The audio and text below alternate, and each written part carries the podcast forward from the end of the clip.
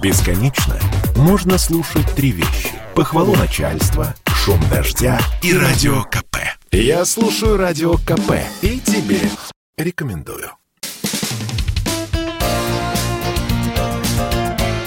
Говорит полковник.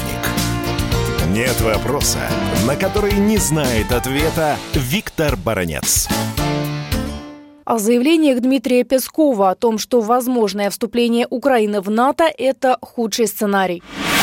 Под балконом у России или, по-другому можно сказать, по другую сторону Украино-российского забора будет существовать вражески настроенная к России страна. Это Раз. Во-вторых, она уже сейчас, Украина, начинает обзаводиться военными базами. Там уже примостились и американцы, и англичане, и представители других стран НАТО, которые в складчину вооружают украинскую армию. Еще одна причина, еще одна причина связана с тем, что, безусловно, на территории Украины появятся ракеты. Да, стратегическое, может быть, не появится, но зато появятся крылатые. И тогда подлет этих ракет на территорию России не то что минутами, он будет исчисляться секундами. Украина, залезая под юбку НАТО, она держит в уме две очень важных для нее, для нее агрессивных мысли. Ну, вы слышали, уже открытым текстом говорят, что будут силой отбирать и российский Крым, и силой пойдут усмирять Донбасс. А это уже